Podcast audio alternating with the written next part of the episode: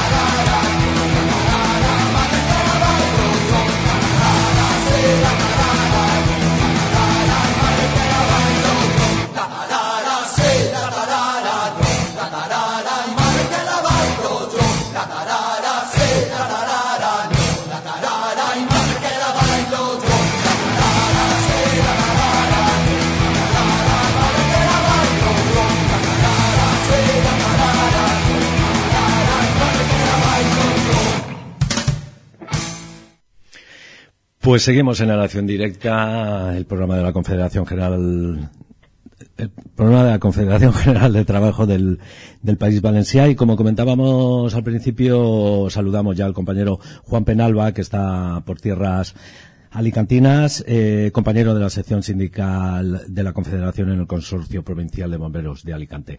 ¿Qué tal, Juan? Pues nada, bien, buenas tardes. Hola, muy buenas tardes. Queríamos hablar con vosotros porque recientemente fueron las elecciones sindicales en el, en el consorcio y mm, hemos tenido muy, muy buenos resultados, ¿verdad? Bueno, sí, pues nada, hemos, hemos consolidado la mayoría absoluta, que, que ya la teníamos desde, desde la anterior legislatura. En fin, bueno, somos 17 miembros de la Junta de Personal y nueve son de la, de la sección sindical de CGT. los, otros, hay cuatro de comisiones obreras y cuatro de UGT, son el resto. ¿En qué se basaría, eh, a tu juicio, Juan, eh, el consolidar unos resultados? Porque no es, no es fácil, ¿no? Mantener eh, resultados y tampoco es fácil mantener resultados y tomar decisiones desde nuestra óptica, ¿no? Dentro de los órganos de representación sindical. Bueno, pues eh, en fin, eh, no es fácil, pero nosotros lo que sí que llevamos muchos años, nosotros en, la primera vez que nos presentamos fue en el año 2002, es llevar una acción sindical pues eh, lo más coherente posible, ¿no? Y con la y con la máxima transparencia posible. Si a eso le, le podemos sumar que, que el, el colectivo de bomberos es un colectivo bastante combativo y en particular el consorcio de Alicante pues quizá un poquillo más y eso eso ayuda bastante porque a la hora de, que la gente participe en todas las movilizaciones y todas las acciones que, que hacemos pues eso eso ayuda bastante. Mm. ¿Le podríamos comentar un poco a la audiencia cómo está compuesto el colectivo de bomberos? Compuesto quiero decir cómo está eh, vinculado al territorio en el País Valenciano. Bueno, pues en, el, lo que es el servicio público de bomberos hay, hay seis SPACE, que se les llama, que son servicios de prevención de extinción de incendios, que son tres son municipales, que son las tres capitales de provincia, hay uno en Castellón, otro en la ciudad de Valencia, otro en Alicante, y luego tres consorcios provinciales, que son el consorcio de Castellón, de, de Valencia y de Alicante, que dependen de, de las diputaciones. Están los municipios consorciados y por eso se llama consorcio. Que esto es así por disposición normativa, ¿no? Porque podría ser eh, de otra manera, ¿no? Podría la vinculación a través de la administración pública se podría dar en otro en otro ente, por ejemplo en Generalitat, por ejemplo, ¿no? Bueno, en principio las competencias son municipales, entonces eh, pues cada municipio, pues ya te digo, los municipios estos que son más grandes y que la tendencia es a mantener ellos un servicio propio y lo, el resto de, de poblaciones se, se consorcian. Los pueblos más pequeños y sí que sí que podría dar lugar a que hubiese un cuerpo único de bomberos a nivel comunidad, como existe en la Generalitat o en la comunidad en la Generalitat de Cataluña o en la Comunidad de Madrid, pero aquí no se han dado pasos al respecto. En principio tendría que haber un gran acuerdo entre todos los municipios para para aceptarlo. Nosotros creemos, es una reivindicación histórica, que sería sería mejor para la prestación del servicio público, ¿no? Porque habría menos órganos de gestión y quizá el presupuesto se podría podría redundar en una mejora del servicio. Mm. Y en cuanto a las reivindicaciones del colectivo, también podría em, eh, tener un mejor funcionamiento, un, un cuerpo único. Hombre, en principio bien gestionado, sí, eh, no tendría por qué, porque en fin nos encontramos con la con la, no sé, la paradoja, ¿no? De que, por ejemplo, en Valencia, el consorcio de Valencia tiene en la calle Moncada su, su central, ¿no? Ahí hay un, digamos, está todo el cuerpo administrativo, político y demás, y el, y el del ayuntamiento de Valencia está, está a pocos kilómetros, ¿no? Entonces se podría evitar, pues si tuvieras un solo centro de gestión, pues me podría mejorar también a la hora de, de las zonas limítrofes, pues ahora tenemos que, tenemos que llegar a, acuerdos, de, a convenios, ¿no? Para, para cuando es en, en una provincia que no te corresponde poder actuar, en fin, facilitaría mucho más el, servicio. Estaríamos, seríamos un servicio mucho más homogéneo, porque no es homogéneo en absoluto, no, no, no tenemos la misma forma de trabajar en, ni de gestionar el servicio, ¿no? En, en la provincia de Valencia que en la de Alicante, por ejemplo, siendo limítrofes, ¿no? Siendo perteneciendo a la misma comunidad, yo creo que sí, que sí que sí que mejoraría. De hecho, ya te digo que es una reivindicación histórica Lo que pasa es que, bueno, también depende de qué representantes estén en, en ese momento gobernando, en los que se ve las cosas más factibles o menos. Y a día de hoy, no, te, no con, con José María Ángel Batalla, que es el, el que el que ahora mismo es el director general de la Agencia Valenciana de, Seguridad, no, no será, no será la, mejor situación, digamos. ¿Hubo, ¿Hubo algún momento en el que mm, esto estuviera encima, encima de la mesa, esa pretensión, o en algún momento alguno de los eh, partidos que eh, políticos, ¿no? Eh, quiero decir que que han hablado de estos de estos temas si es que se ha hablado eh, alguna vez se ha puesto encima de la mesa o se ha trasladado a, a, los distintos trabajadores bueno sí esto ya te digo que para nosotros siempre encima de hecho ahora ahora en los últimos meses eh, el Consejo ha aprobado aprobó un decreto por el que por el que empezaba a trabajar. De hecho nos ha pedido a los representantes de los trabajadores que diéramos nuestra opinión. En fin para empezar a trabajar en ello. Lo que pasa es que en fin es un poco un brindis al sol no no hay no hay ningún no hay ningún digamos documento serio ni nada que, que, nos indique que se vaya hacia adelante pero sí que es verdad que nos hemos hemos nos hemos reunido con los distintos partidos políticos y en fin y algunos sí que están por la labor pero ya te digo que a día de hoy entendemos que, que, sería como poco a largo plazo mm. llegar a esa situación. Sí, porque entiendo que también tenéis distintos convenios, ¿no? ¿O hay un único convenio? No, no, para nada. Solo hay, hay una ley que se aprobó en el año 2011 que, que, que nos, que, en fin, que nos abarca a todos, pero luego eh, cada gestión es diferente, o sea, las condiciones laborales, las condiciones de trabajo, los materiales. Los sueldos, etc., ¿no? sí, sí, sí, todo, todo. Todo es, eh, de momento no está para nada homologado. Ese sería, en todo caso, el primer paso, ¿no? O sea, que nadie diera un paso atrás en condiciones laborales y a partir de ahí avanzar en ese cuerpo único. Mm. Y mm, también en Alicante eh, no solo habéis tenido estos buenos resultados y, revalidar esa, esa mayoría absoluta, sino que también eh, habláis de abrir un nuevo proyecto y eh, una cosa también muy importante ¿no? en las distintas secciones sindicales que formamos, que estamos confederadas ¿no? en, la, en, en la CGT, eh, el hecho que haya nuevas incorporaciones, ¿no? que eso en, en, en la labor sindical siempre, siempre se agradece, ¿no? De compañeros, se refiere. Sí, sí, de compañeros, claro. Sí, sí, bueno, además, de hecho, ya te digo que nosotros empezamos en el año 2002, hemos ido siempre evolucionando hacia arriba, pero de hecho, eh, varios compañeros de los que empezamos esta, esta andadura eh, o se han jubilado o están a un año de jubilarse y ahora en esta en estas últimas elecciones han entrado tres compañeros nuevos, además jóvenes, en fin, que, que esperamos que sean el revulsivo ¿no? para, para que esto siga adelante, porque los tiempos han cambiado mucho, la situación del consorcio también. Ahora mismo eh, han entrado 120 trabajadores nuevos, eh, que la mayoría están interinos, que por culpa de los, de los recortes no se pueden consolidar.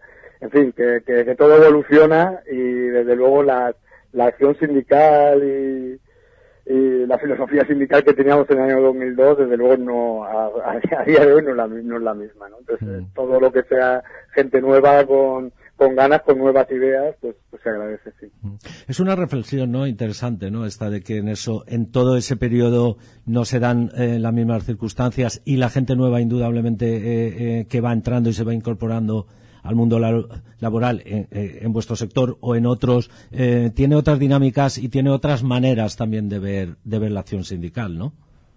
Sí, sí, por supuesto, por supuesto no tiene no tiene nada que ver, pero no solo en CGT, sino en todos los sindicatos, ¿no? La, la antes, ¿no? O sea, en, la época en la que nosotros nos iniciamos, la gente que entraba a trabajar, la mayoría habían trabajado, habían sido ya, habían tenido experiencia laboral, muchos de ellos ya estaban afiliados a sindicatos, en fin, ya había una conciencia sindical diferente que ha cambiado yo creo que en el conjunto de la sociedad, ¿no?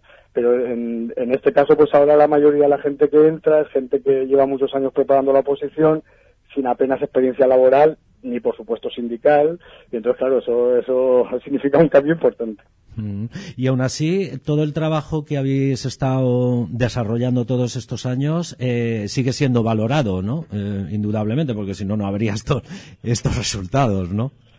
Pues sí, la verdad es que bueno, nosotros ya te digo lo que lo que intentamos es ser lo más coherentes posible, sobre todo transparentes a tope. Bueno, pues todo el mundo que conoce CGT sabemos, sabemos que funcionamos asambleariamente, entonces nosotros esa es, es nuestra nuestra base, ¿no? O sea, visitar centros de trabajo, cualquier cualquier asunto importante es la asamblea quien lo decide, las movilizaciones las deciden las asambleas, cuando empiezan, cuando acaban, en fin, y esto un poco pues le llega a todo el mundo, ¿no? Saber que la gente que está ahí es gente que, en fin, que cuenta contigo, que, que le gusta la participación, la transparencia, en fin, eso, eso siempre es, siempre de agradecer.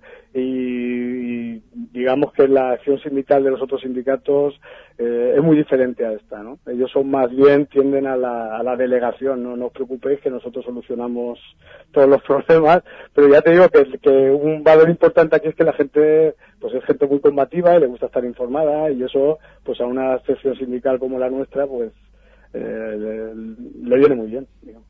Claro. No, indudablemente, ¿no? Que la gente tenga conciencia y quiera además crearse, digamos, su propio camino, ¿no? No, no que se lo decidan, ¿no? Y, y un poco, Juan, ¿cuáles son los mayores retos? No sé si habéis hecho eh, mucho balance eh, al respecto después de, de, las pasadas elecciones que habéis tenido. Indudablemente en la campaña y en, y en el proyecto que llevarais eh, estaría también. Pero ¿cuáles son un poco lo, las eh, las líneas de trabajo reivindicativas ¿no? que vais a llevar estos eh, cuatro años y si podemos también eh, hablar los retos que, que, el cuerpo de bomberos tiene que afrontar también desde el punto de vista indudablemente nuestro ¿no? de los de los trabajadores y, y, y trabajadoras bueno pues en principio nosotros mira por ejemplo nosotros la campaña la hemos no hemos hecho campaña, digamos, de, de, de, hacer un programa electoral con promesas, objetivos. Nosotros lo que, lo que hemos hecho fundamentalmente es poner en valor la última legislatura que, que, que, en fin, que entre los retos que nos hemos encontrado es, bueno, sabéis que en los últimos años en la administración pública ha habido unos recortes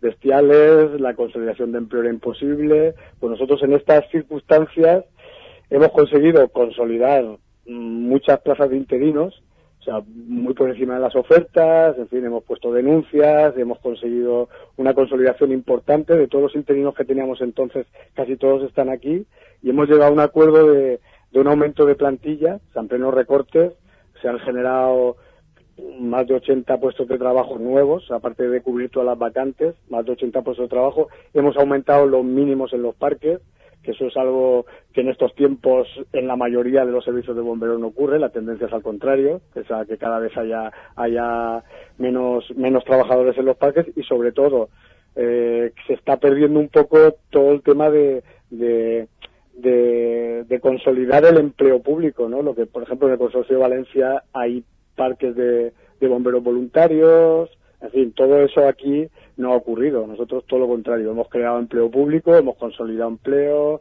en fin, esa es un poco la línea, la línea que llevamos, ¿no? Defender el servicio, el servicio público de bomberos para, para dar un servicio de calidad y que, y que, el, y que el trabajo sea lo más estable posible, ¿no? Las condiciones laborales de los trabajadores.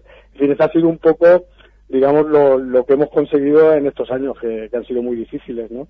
Y un poco el proyecto seguir, es un poco seguir peleando lo mismo, ¿no? o sea, en defender los derechos de la mayoría trabajadora, ¿no? no los beneficios de unos pocos, ¿no? Y, y, seguir manteniendo esto que no es fácil, porque cada vez tenemos más, más intrusismo, ¿no? Mm. Y otro, pues la UME, en fin, también hemos tenido algún, algún pequeño problema con la agencia valenciana con el tema de, de un reglamento que se aprobó para bomberos forestales, en fin, que en el que tomaban algunas competencias que eran nuestras, en fin, nada, no era un no era un, un, conflicto entre colectivos, sino que, que la, la, administración tenía ahí cierta tendencia a, a ir privatizando ¿no? los, los servicios públicos, ¿no? Y ahí, digamos que esos son los pilares fundamentales de, de la acción sindical que vamos a seguir.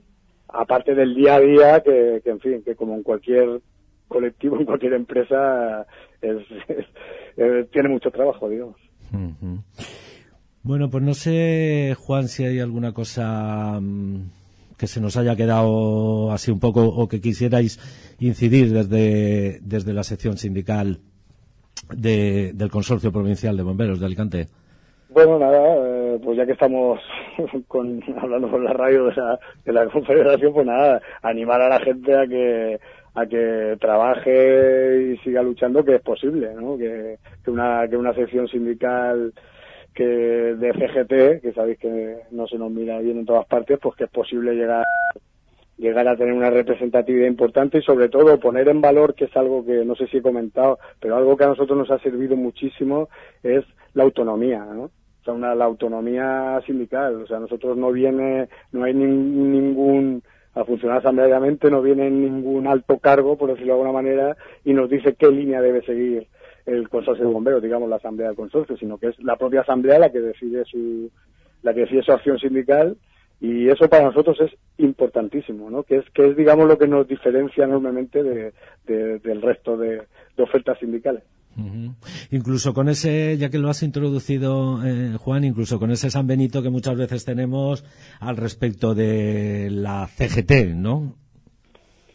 Sí, por supuesto, o sea, si al final, al principio todos son prejuicios, evidentemente, la gente no conoce, es fácil eh, hablar de la CGT, digamos, por, en fin, por el, el narcosindicalismo, todo lo que, lo que esto sin conocer, pues puede suponer para la gente, pero bueno, al final si, si al final lo que se hace es trabajar, es, nosotros ahora mismo nuestra sección es, es tan respetada o más respetada que, que la de los sindicatos mayoritarios. Mm.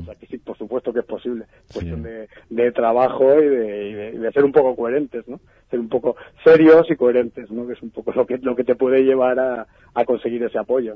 Mm. O sea que los compañeros cuando lo prueban les gusta, ¿no?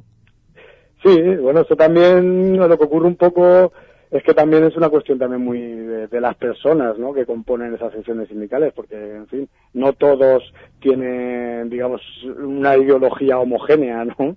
Y, o, coinciden tanto con, lo, con, los estatutos, por ejemplo, de la CST, ¿no? Pero bueno, en fin, la línea, la línea que hablaba de, coherencia, de autonomía, si eso lo unes a gente seria trabajando, pues, pues al final, pues creo que es lo que nos conduce a, a, poder tener estos buenos resultados. Mm. Bueno, pues nos eh, os felicitamos nuevamente y, nada, y aquí y aquí tenéis los micros para, para lo que queráis. Pues nada, de acuerdo, pues muchísimas gracias. Venga, compañero, un abrazo. Un abrazo, hasta luego. Hasta luego.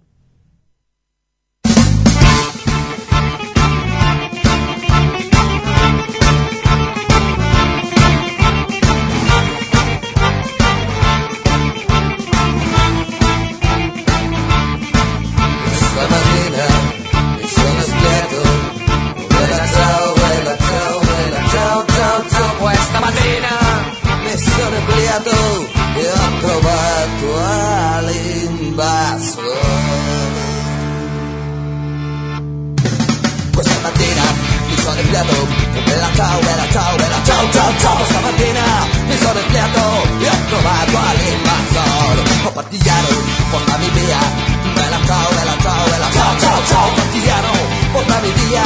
Ya empezando a mi morir O partillaron por la mi vía.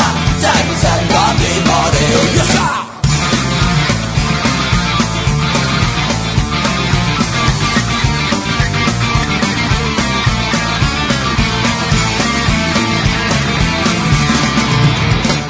Yes, any mayo, da partigiano, bella ciao, bella ciao, bella ciao, ciao, ciao. Yes, any mayo, da partigiano, tu mi debes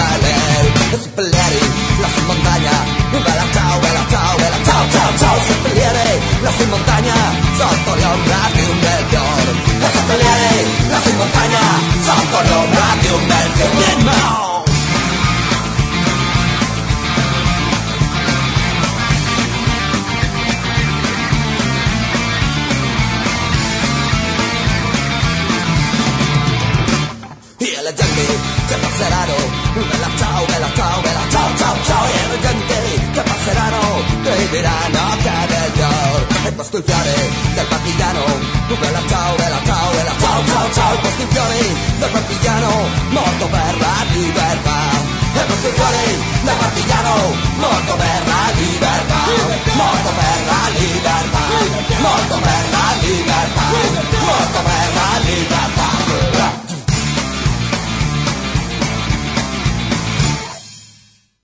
Bueno, pues aquí seguimos en, la acción directa, el programa de la Confederación General del Trabajo del País Valencia y nos seguimos moviendo dentro del ámbito de sector que hablábamos en la primera entrevista con el compañero de Alicante y saludamos ya a Pablo García, compañero de bomberos forestales de la CGT del País Valencia.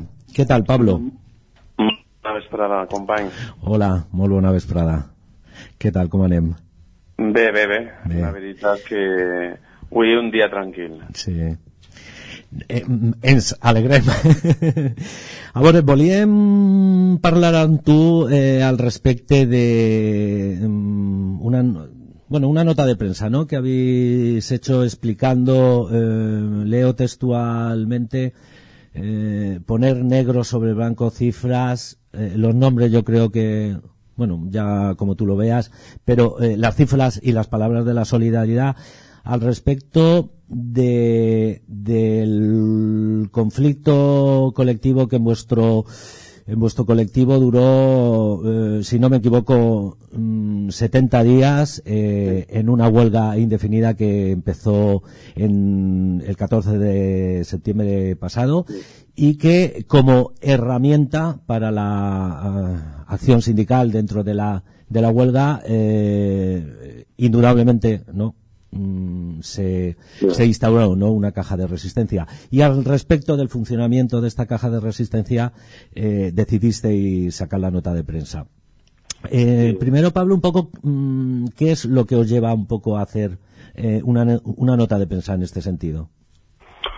Bueno, eh, Primero explicar pues lo que tú estás diciendo, que eh, lógicamente el día 14 de septiembre nos vimos abocados a una huelga indefinida en el que 800 trabajadores y trabajadoras del sector de servicios de bomberos forestales de la Comunidad Valenciana no, no vimos más remedios que, enfrentarnos. Y una de las herramientas que, siempre hemos tenido desde la CGT ha sido la, caja de resistencia ya que eh, eh, contamos con gente súper solidaria y también contando que había más de, de 16 unidades que, que eran de refuerzo y trabajan temporalmente solo los meses de verano, pues había que hacer algo para que ellos que también estaban ilusionados en, en mover y en hacer cambio en, en esta huelga pudieran participar. Y como ellos realmente están en precario, aparte también los de que trabajamos todo el año, muchos compañeros eh, no tenemos unos sueldos dignos eh, a día de hoy y necesitábamos el, convocar esta huelga indefinida y la caja de asistencia sirvió. Empezó al final un 14 de septiembre y duró casi 70 días y, la verdad que eh, la nota de prensa la hacemos una vez cerrada la caja de resistencia eh, para realmente eh, agradecer a todas las secciones de, España de, la CGT que han participado desde me olvidaré seguro que de alguno, con lo cual prefiero no, pero vamos, desde brief de, de otras partes de, de la comunidad valenciana, eh, que no están ni en el territorio, pero están muy vinculados a nuestro sector y después dentro de las secciones forestales eh, fuera de la Comunidad Valenciana también hemos tenido mucho apoyo y, como no, las secciones que, de administraciones públicas y del Confederal y demás que han apostado por, por, nuestra lucha y, nos han apoyado y han sido súper solidarios. Y creo que lo mínimo que podíamos hacer era el, el, agradecerles públicamente que, que este acto de solidaridad que han tenido y, y que vieran que, que estamos muy agradecidos. Mm, por eso comentaba yo un poco que lo de los nombres, eh, bueno, que como tú lo vieras, ¿no? Porque indudablemente eh, la nota está ahí colgada, está en la página web de la cgtpv.org y se puede ver o está eh, abierta, ¿no? Ahí para que la pueda ver todo el mundo, ¿no? Pero por si hay alguien en la audiencia de Radio Clara mm, que o alguien que nos escucha que no sabe lo que es una caja de resistencia, mm, se lo podríamos explicar, ¿no? Claro que sí, claro que sí. A ver, la caja de resistencia lo que, lo que cuenta es, eh, tal como la planteamos nosotros, es en el que cuando tú haces días de huelga, lógicamente te descuentan todo ese día, tanto de lo que eh, corresponde a seguridad social, todas las pagas extras, ese día como si no hubiese ido a trabajar.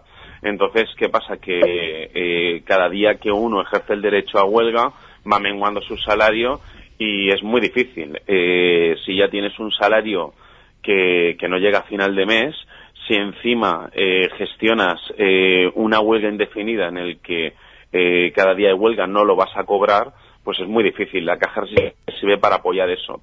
¿Qué hicimos nosotros? Em, hemos hecho incontables concentraciones y manifestaciones delante desde el, desde las cortes administrativas, desde la ciudad administrativa, como dentro, delante de presidencia, como delante de, donde se reúne el Consejo. Entonces, eh, todas esas concentraciones al final eh, conllevaron en, la más grande y la más potente que, hicimos, que fue el día 9 de octubre, cuando vino de visita el presidente, el actual presidente del gobierno, Pedro Sánchez, en el que, eh, debido a, allí había más concentraciones por la mañana, pues al final también la caja de resistencia sirvió para las denuncias que hubieron aquel día y, en otras concentraciones que hemos hecho, pues para poder subsanarla.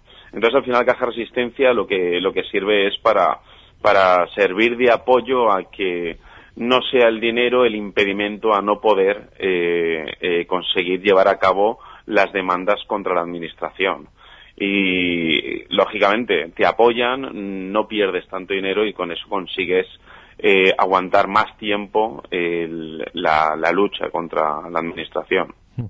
Y al respecto mm, de lo que estabas comentando, ¿no? De las multas que se interpusieron en, la, en las movilizaciones que hubo el pasado 9 de octubre, ¿cómo está ahora el, tema? Pues las, las denuncias se pagaron eh, eh, en tiempo y forma para, para porque ascendían a bastante, entonces para que no eh, incrementaran en tanto, se pagaron antes y entonces pagase el 50%, pero eh, que tenga entendido yo, están todas en procesos, vamos, o sea, las hemos recurrido para que, para que nos devuelvan. Ya veremos lo que, lo que dicen los jueces. Hmm. Y luego otra cosa también importante es como eh, la plantilla, ¿no? Que estaba en huelga eh, se vinculó ¿no? con la caja de resistencia y esto cómo eh, hace que se interactúe entre la sección sindical y los compañeros y compañeras que están mm, que están en ello, ¿no? La, caja de resistencia, en principio, la primera idea que tuvimos eh, desde nuestra sección era que fuera una caja de resistencia de todo el colectivo. De hecho, nosotros lo que intentamos es el, el intentar animar a todos los sindicatos a que participaran en, la caja de resistencia y si todos ponían su granito de arena, pero se dio la, situación que eh, otros sindicatos querían funcionar de otras maneras y no por caja resistencia. Entonces, al final lo que hicimos es que eh, si había, hubiera gente que quería participar y no estuviera nuestro sindicato, eh, les abrimos las puertas, pero al final lo que hicimos fue que, pudieran participar todos los compañeros eh, que estaban afiliados a, la CGT. Sí que es cierto que habían otros compañeros que estaban en otros sindicatos y se les ofreció participar, aunque no fueran, eh, ya que no estaban en, ningún otro sindicato, y, algunos decidieron que, preferían que no y otros pues eh, gestionaron otro tipo de caja resistencia con unidades dentro de la misma unidad y demás. Entonces, la verdad que en un principio nos hubiese hecho ilusión de que hubiese sido una caja resistencia de todo el servicio. Solo pudo ser esta y de hecho está publicado eh, los que la gente que ha, eh, aportado el 95% son secciones de la CGT y después son compañeros eh, nuestros afiliados que también quisieron aportar su granito de arena y compañeros de, la CGT. Entonces, pero bien, hubiese sido mejor de otra manera, pero yo creo que hemos demostrado que la caja de resistencia sirve y si en el futuro se necesita, pues yo creo que el colectivo estará más eh, involucrado en ver que esta herramienta es una herramienta eficaz y, puede servir para, para vamos, para, para hacer un paso adelante y conseguir lo que todos queríamos. Que al final eh, no conseguimos lo que, lo que queríamos con la huelga porque Traxa no ha cumplido ninguno de sus de, de, lo que queríamos, pero bueno, al final lo que se ha hecho es que la Generalitat para poder eh, hacer caso o atender nuestras peticiones ha creado un, una herramienta eh, dentro de la administración eh, que es la, la, sociedad integral de la futura esquise y el colectivo Bomberos Forestales se supone que antes del día 1 de abril saldrá del, del, del grupo Traxa y podremos entrar en una empresa pública de, que solo llevará la, la Generalitat y estará bajo eh, la agencia de emergencias en, en la Comunidad Valenciana y se llamará Esquise. Entonces, se supone que la Esquise, todas esas demandas por las que la huelga estaba activa, eh, eh, pues entonces tendrán sentido porque ellos sí que han decidido el, el final, eh, bueno, el, el, aquello que en otras entrevistas hablamos que, que era dignificar este servicio, y, atender a que eh, uno no puede estar jugándose la vida en incendios forestales, en inundaciones y demás intervenciones por mil euros al mes y era un poco dignificar con nuevas funciones eh, nuestro servicio, adquiriendo nuevas funciones y así eh, sumar algo más eh, o incrementar algo más en nuestro salario y después el solucionar el fraude que viene y seguimos eh, sufriendo en el grupo Traxa desde el 2012, en el que seguimos compañeros de todo el año y el 90% de compañeros de refuerzo firmando adendas eh, sometidas a una encomienda en contratos de obra y servicio cuando deberían los de refuerzo ser compañeros fijos discontinuos y más de 150 trabajadores de larga ya deberían ser fijos indefinidos y, y seguimos muchos de ellos siendo eh, por obra y servicio sujeto a una encomienda que eso mm. vamos es intolerable mm. bueno y sobre todo eh, eh, una de las demandas que llevábamos que era la segunda actividad que lógicamente actualmente mientras estemos en Traxa no la tenemos pero esperemos que en la SGISE eh, ya hay un acuerdo y un compromiso en el que habrá una segunda actividad para las personas mayores de 55 años y 60 años, que son personas que, que muchos de ellos actualmente están plenamente facultadas, pero el que no se encuentre en el futuro y llegue a los 60 años y no esté para trabajar en primera línea de fuego, que pueda desempeñar las mismas funciones en, en segunda línea o en tercera línea que el hay mucho trabajo por hacer y no hace falta estar a esas edades eh, uno trabajando en primera línea de fuego.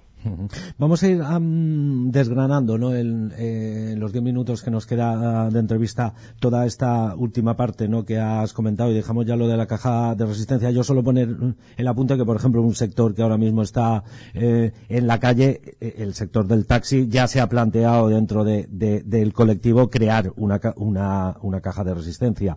Em, estabas comentando eh, que la general, o sea, la Generalitat Valenciana toma esa decisión eh, política de, de, crear el, si no lo pronuncio mal, eh, SIGSE o, bueno, la Sociedad General. SGISE, exactamente. Em, indudablemente, esta decisión política de quitar la encomienda a Traxa en lo que sería el ámbito del país valenciano, porque no ocurre igual en otras comunidades autónomas del, Estado español, y absorber eh, eh, los trabajadores, o sea, recuperar el servicio público, indudablemente los trabajadores que lo estaban eh, ejercitando en la empresa privada, porque Traxa es una, bueno, es una empresa semipública, pero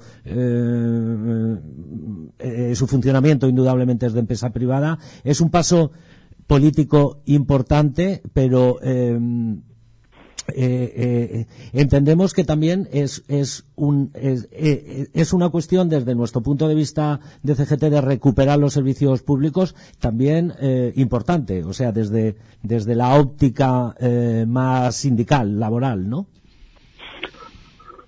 A ver, yo creo que es una apuesta que, hace la Generalitat con el colectivo de bomberos forestales en, en, crear, eh, yo creo que eh, lo que tienen en mente es un proyecto de futuro y crear un cuerpo de bomberos forestales de la Generalitat en el que pueda trabajar de una, de una manera coordinada y, de una manera operativa mejor.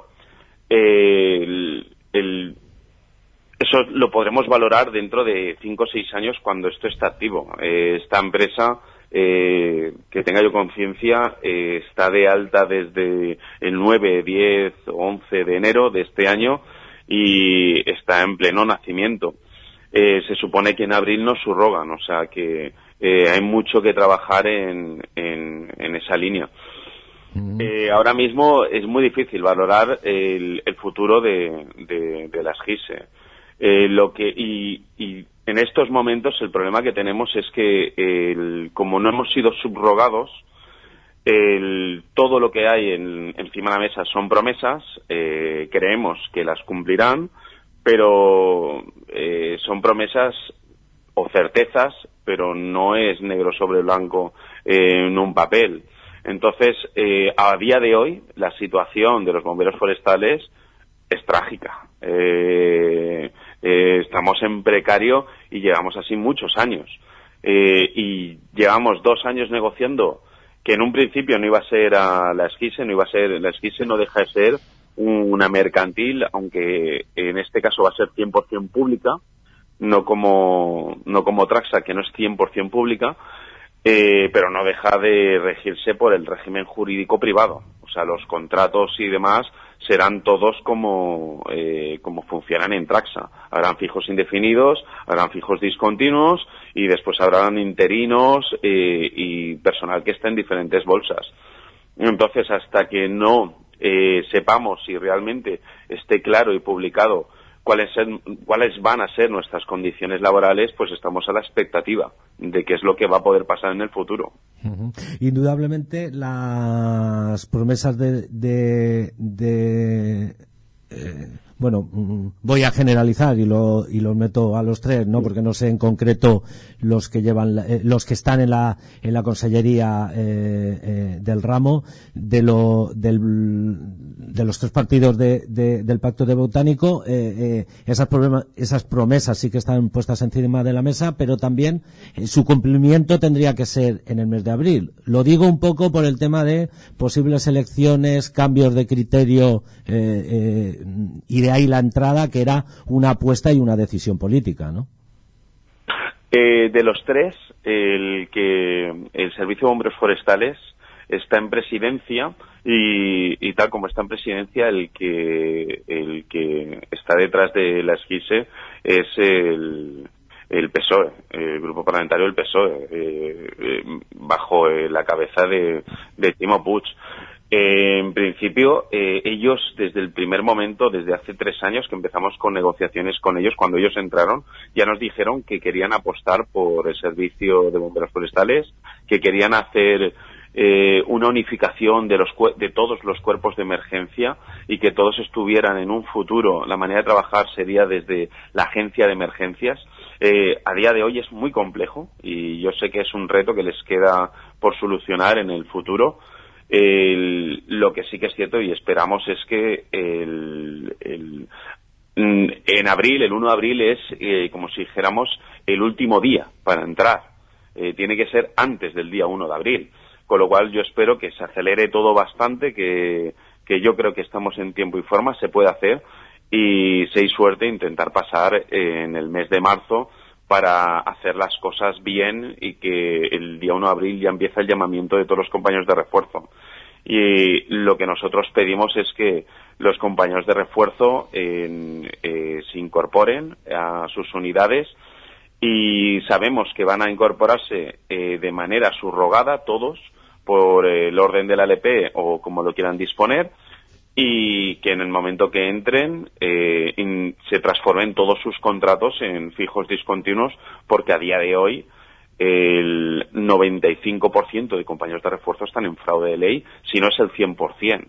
Eh, entonces, para nosotros lo prioritario es eso.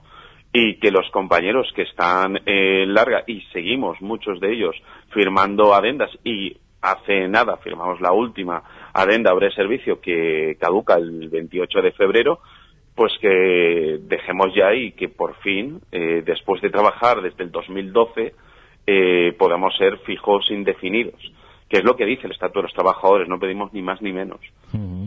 Em, esa otra otra cuestión, no también el del tema de la, del fraude, eh, sorprende cómo se eh, ha dejado a una empresa como Traxa después de denuncias, eh, sentencias, que continúe haciendo contratos en fraude de ley, ¿no? Es más, el día 24 de, de este mes, de febrero, eh, fuimos a una más. De hecho, este año estamos llenos de, de, juicios que solicitamos año A, eh, hace un año y medio, un año, ocho meses, y empiezan a salir todos. Y el problema que hay ahora es que todas las sentencias de fijos discontinuos, eh, aquellos 24 que denunciaron en el 2016, eh, en el 2000, finales del 2018 llegaron ya al TSJ, nos volvió a dar el Tribunal Superior de Justicia de la Comunidad Valenciana nos volvió a dar la razón y ahora está en el Supremo. O sea, una empresa que lo que está haciendo es reiterativamente el ir al eslabón más alto, recurrir y en esta ocasión es por un recurso de casación por unificación de doctrina, que al final el Supremo entendemos que en cuanto decida eh, reunirse, pues nos volverá a dar la razón, como nos han dado todos los, vamos, todas las sentencias de todos los juicios que hemos tenido, y entonces lo que harán es eh, hacernos fijos discontinuos. Lo que nosotros entendemos es que, lógicamente, recurren y recurren por sistemática. Lo primero, porque no lo pagan ellos y lo pagamos todos los contribuyentes. ¿Por qué, eh, em, mm, ¿por qué Pablo, eh, lo pagarían todos los contribuyentes? ¿Por esa parte pública que tiene Traxa? Claro, claro, porque, eh, porque los abogados que les defienden son los abogados del Estado. Ellos ya no ponen sus abogados. Están tan saturados de denuncias que ellos ya no ponen los abogados, los pone el Estado. Entonces, ellos recurren por, por sistemática y el problema que vamos a tener es que cuando eh, los jueces determinen o el Supremo determine, ya no existirá el servicio de bomberos forestales dentro de Traxa de la Comunidad Valenciana, con lo cual el problema de la Comunidad Valenciana se lo quita. Y lo que puedan, eh, los derechos que puedan alcanzar en otras provincias, pues como ya no han permitido a los bomberos forestales ser fijos discontinuos y fijos indefinidos en la comunidad valenciana, pues yo creo que es un problema que se quitan, porque no serán ellos quienes nos hagan fijos discontinuos, sino será eh, esta empresa pública que ha hecho, que ha construido el, eh, la ASBRE, la Agencia de Emergencias, eh, bajo el nombre de SGISE, donde ahí sí que eh, dignificarán nuestro, nuestro trabajo. Pero bueno, la realidad que tenemos es que lo que están haciendo es un Brexit, eh, un divorcio complicado en el que realmente eh, en muchas situaciones eh, vemos que sentimos un abandono siendo que deberíamos irnos eh, y despedirnos de, de, nuestra antigua casa para irnos, pues realmente es como que nos están abriendo las puertas y venga, salir cuanto antes que, que ya no sois nuestro, nuestro, nuestra obligación. Pero bueno, así llevamos los últimos cinco o seis años, o sea que no es, no es nada nuevo. Pues no sé si, eh, Pablo, si mm, alguna cosa no hemos comentado, indudablemente, y para ir eh, acabando, ojalá se cierre eh, antes del mes de abril eh, este conflicto, se ponga en marcha ya la empresa pública creada dentro de la Generalitat y sobre todo empecéis a ejercer como siempre lo habéis hecho y con la profesionalidad que siempre lo habéis hecho eh, vuestro trabajo, las nuevas competencias y, y, y seguir eh, eh, eh, atendiendo no tanto el tema del, eh, del, monte como las, las nuevas que ahora vais a tener eh, de la manera que siempre lo habéis hecho porque indudablemente y como muchas veces comentamos en el programa no con antiguos compañeros de Traxa eh, el monte hay que cuidarlo eh, no solo los seis meses de las contrataciones o los tres de las contrataciones de corta, sino durante todo el año, porque es un tema eh, importante, ¿no? Y es un tema eh, que nos atañe, ¿no? A todas las personas, ¿no? Pues sí.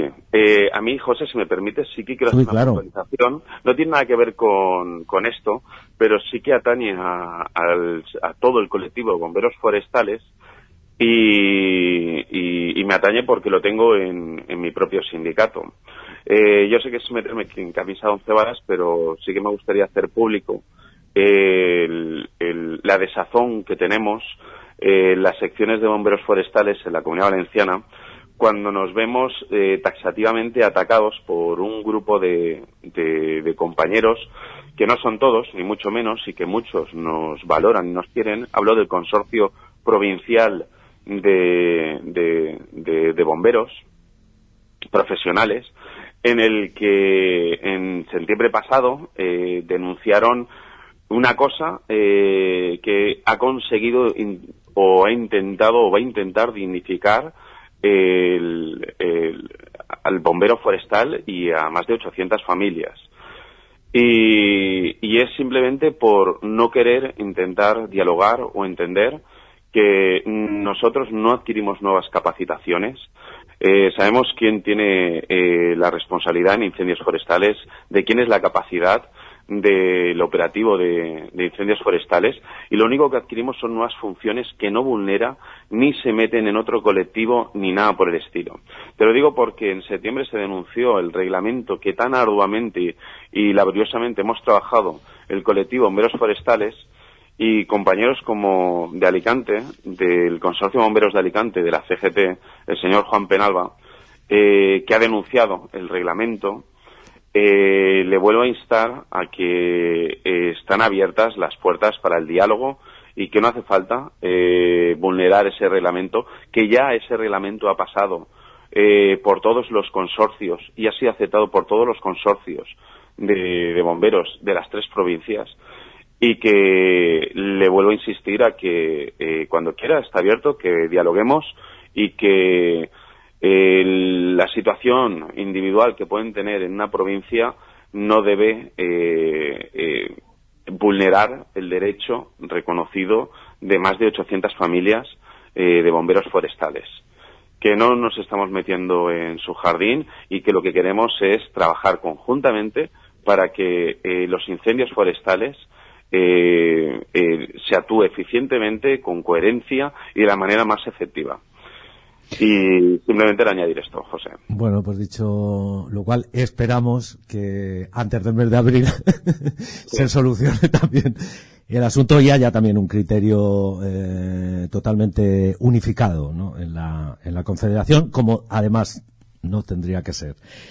Bueno, Pablo, eh, lo dejamos por aquí. Perfecto, un placer como siempre y muchas gracias por, por atendernos y, y por llamarnos. Venga, compañero, un abrazo. Un abrazo muy fuerte, José. Salud.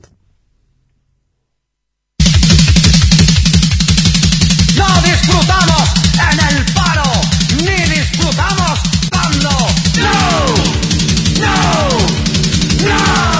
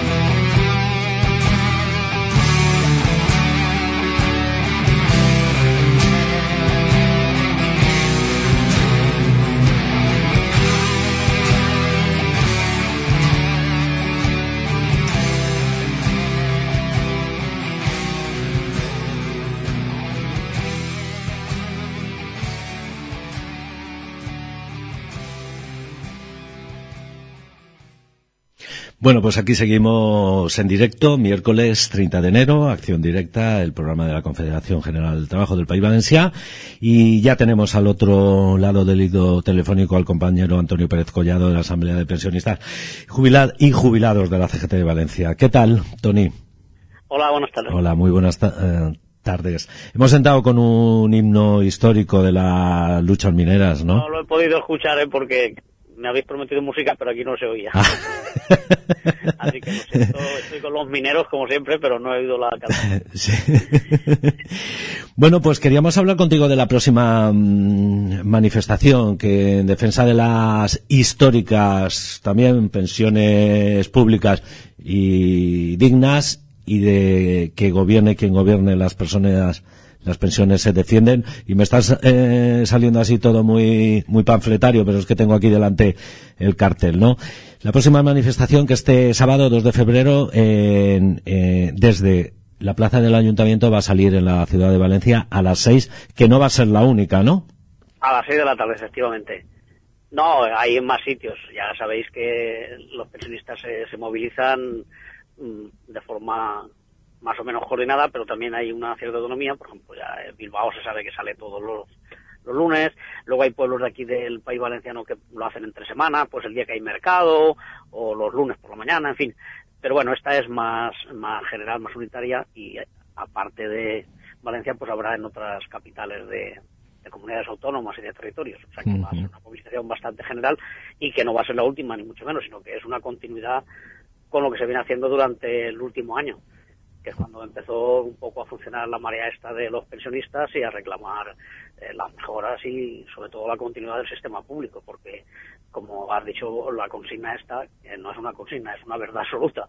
Quiero decir que eh, gobiernen unos o gobiernen otros, las pensiones están amenazadas y están sufriendo ataques. Por tanto, hay que seguir defendiéndolas con independencia del color o del tono, porque el color del gobierno siempre es el mismo, lo que cambia es la tonalidad.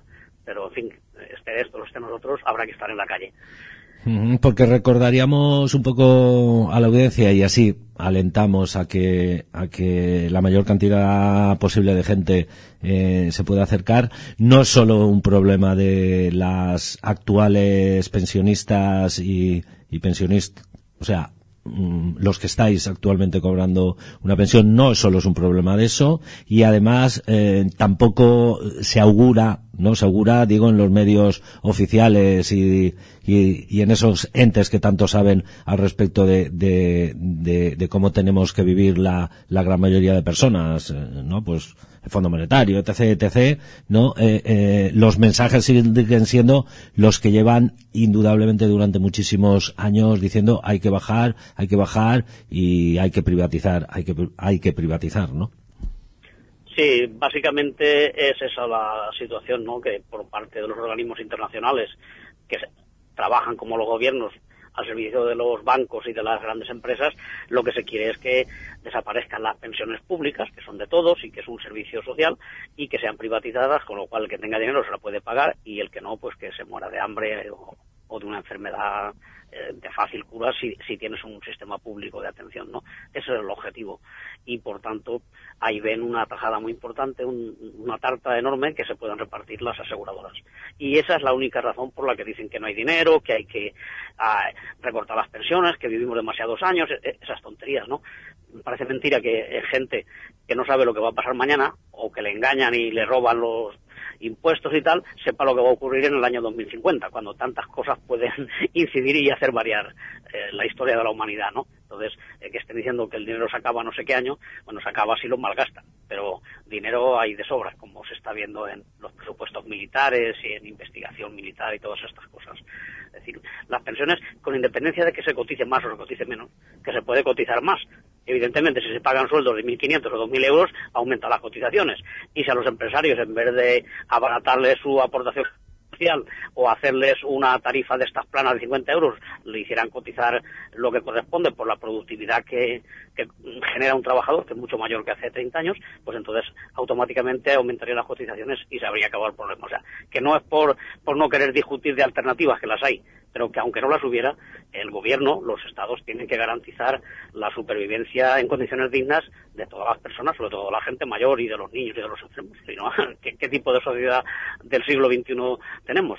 Si no se garantizan esos recursos mínimos. O sea que las pensiones tienen que pagarlas sí o sí. Si hay dinero mejor de las cotizaciones, si no, si la quieren sacar de impuestos, de impuestos a los ricos evidentemente, pues que la saquen de ahí. Pero no se puede discutir que, que deje de haber pensiones. Y como tú dices, efectivamente, nosotros los que ya estamos jubilados, pues tenemos la pensión. Evidentemente nos van a dar algún hachazo también, pero por lo menos la tenemos ya concedida y, y la hemos generado. El problema está en la gente que tiene ahora 50, 40, 30 años, que es realmente los que tendrían que movilizarse más que los mayores, porque tarde o temprano van a llegar a la situación de, de jubilarse ¿eh? Ujú. y van a tener, eh, mm, le van a exigir más años cotizados, le van a poner más años de los últimos de la vida laboral para calcular la pensión, con lo cual eso supone automáticamente una reducción, sobre todo ahora que los contratos pues son temporales, que estás tres semanas trabajando y dos meses en el paro, es decir, que eh, va a ser imposible que llegues a un 100% de una pensión como la que tenemos ahora, pues la gente que hemos trabajado 40 o 50 años ininterrumpidamente y con sueldos mínimamente dignos. Eso ahora cada vez lo va a tener menos gente. Así que hay que espabilarse y aunque se sea joven, que es una, una suerte, pero es una enfermedad muy pasajera, ¿eh? va a llegar la jubilación para todos.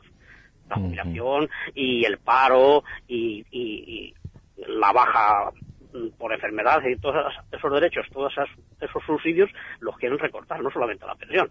Así que hay que estar al loro y salir a la calle. Y como tú dices, bueno, pues el próximo sábado, el día 2 de febrero, tenemos otra ocasión a las 6 de la tarde en la Plaza del Ayuntamiento, pero habrá más y hay que estar al tanto. Porque desde luego lo que sí que mm, es evidente y hay datos y bibliografía eh, para buscar, escrita en internet, etc., es eh, eh, el retroceso del poder adquisitivo, la, la dinámica que van a tener todas las, las nuevas generaciones de dificultades y, y también no que esto está provocado no solo por todas esas instituciones y, y- con el visto bueno de los gobiernos de turno, sino también por la actitud eh, com- bueno, mm, compadeciente, ¿no? De, de mm, dos sindicatos eh, desde aquello que se llamó los pactos de Toledo, ¿no? Para ir, empezar a reformar ya en los, en los años 90, ¿no? El sistema, ¿no? Sí, desde los pactos de Toledo, con todos los recortes y reformas que se han ido introduciendo, habremos perdido de media entre un 20 y un 30% de la pensión. O sea, ya, los que la tenemos y ya la estamos cobrando. Pero imagínate si a eso se añade ir subiendo hasta 25 años eh, eh, los que se toman como base para calcular la pensión. Exigir, pues en vez de mm, 30, exigir 40 o toda la vida laboral. Es decir, e- eso va a suponer un- una disminución también de, de la cuantía de la pensión. De hecho, se está produciendo. Y eso supone peor calidad de vida y, y un, un problema para, para toda la gente, ¿no? Porque es que eh, da la sensación, o quieren hacernos creer, que como ya se ha subido que las pensiones eh, suban, valga la redundancia, el IPC, pues que ya nos hemos salvado. No, eh, solo es para este año, ¿eh? El acuerdo es para este año. Y además, es que también estábamos hablando de las pensiones mínimas, porque tú tienes 400 o 500 euros, que te suban lo que el IPC supone que sigues en la miseria. Es decir, estamos exigiendo también unas pensiones mínimas de 1.080 euros. Y a partir de ahí ya sí que se suba el IPC. Y por otro lado, pues también se está exigiendo que no se recorten más las pensiones, que no se deterioren, ¿eh? para que en el futuro, bueno, pues las tengamos garantizadas. Tengamos garantizado que subirán todos los años lo mismo que los precios. Y además tenemos que conseguir que las pensiones mínimas lleguen a un mínimo digno, no en 30 años, que la gente ya se habrá muerto, sino ya en los próximos años. Y todo eso está pendiente. Es decir, que el gobierno ha incumplido absolutamente todas sus promesas. Solo ha subido el IPC y para el año 2019, que curiosamente es un año de elecciones. Y ya se sabe que el voto de los jubilados siempre es muy atractivo porque son muchos millones. Es decir, que mm, estamos pues en la política habitual de engañar a la gente y de prometer cosas y luego dejarlas a medias. Y yo creo que eso exige que haya respuestas más masivas cada vez y más rotundas. Bueno, pues recordamos la convocatoria, Antonio, no sé si al respecto de, de la Asamblea de Jubilados y Pensionistas de CGT hay alguna cosa última ¿no? que, que quieras comentar y si no, pues volvemos a recordar la, la convocatoria de la ciudad. No, simplemente, pues eso, recordar que la convocatoria es unitaria. El hecho de que la CGT pues haya tenga su asamblea y saque sus carteles no quiere decir que no vayamos con toda la coordinadora, como si está siendo siempre que hay alguna cita, y esta vez también va a ser este sábado, día 2 de febrero, a las 6 de la tarde, en la plaza del ayuntamiento. La gente de CGT hemos quedado donde se entra al recinto este central de la plaza, donde se ponen las mascletas y eso, que hay unas columnas enfrente del balcón, pues ahí nos juntamos y eh, hablamos y salimos juntos, ¿no? Y por otro lado, pues aparte de todo lo que se ha convocado de la coordinadora, como Asamblea de Pensionistas de CGT tenemos algunas cosas propias que vamos a ir poniendo en marcha. Por ejemplo, vamos a apoyar una campaña de la Federación de nuestro sindicato de Administración Pública, que es exigir que en los organismos públicos a la gente, sobre todo a las personas mayores, las atiendan empleados, las atiendan personas, no les hagan eh, que vayan a internet o que eh, miren una cosa que eh, con la poca vista que tenemos y la poca formación en informática o por no tener ordenador en casa, pues no podemos hacer y tienes que recurrir siempre a alguien que te lo haga. Queremos que nos atiendan funcionarios, que para eso es el empleo público, ¿no? Mal está que lo haga la empresa privada, pero que lo haga el sector público también. Lo de sustituir a la gente por máquinas nos parece que hay que combatirlo. Y por otro lado, pues vamos a intentar proponer a ver si se puede eh, institucionalizar, digamos, el que haya más concentraciones, eh, parecido a lo de Bilbao, si no puede ser todas las semanas, pero que, que salgamos habitualmente y que la gente ya sepa la hora y el día en que siempre, siempre hay pensionistas protestando. Y eso pues es otra iniciativa que hemos tomado y que se la vamos a proponer a la coordinadora, a ver si ellos lo ven también. Y si no, bueno, pues haremos alguna otra cosita por ahí. El caso es estar activos. Pues sí, ¿no? De, de la lucha y de la acción no se jubila una nunca, ¿no? No, no, no hay que jubilarse. ¿Verdad, compañero? Eso yo creo que eh, jóvenes y mayores tenemos que estar todos en, en el follón y tal. Por supuesto que también vamos a participar en la huelga feminista del día 8 y, y como jubilados pues echaremos una mano que para eso tenemos tiempo. Mm. Y hay que estar en todas las batallas que es, es toda la misma, es por nuestros derechos y por nuestra dignidad como personas. Bueno, pues Antonio, lo dejamos por aquí y, Muy bien. Y nada, muchas gracias y que y que siga la asamblea de pensionistas y Pues nada, así de combativa. escucha, a nuestros afiliados y simpatizantes que nos escuchan, que acudan el día 2 y que nos veremos allí. Venga, Pues nada, ve- venga, compañero, un abrazo. salud. Salud.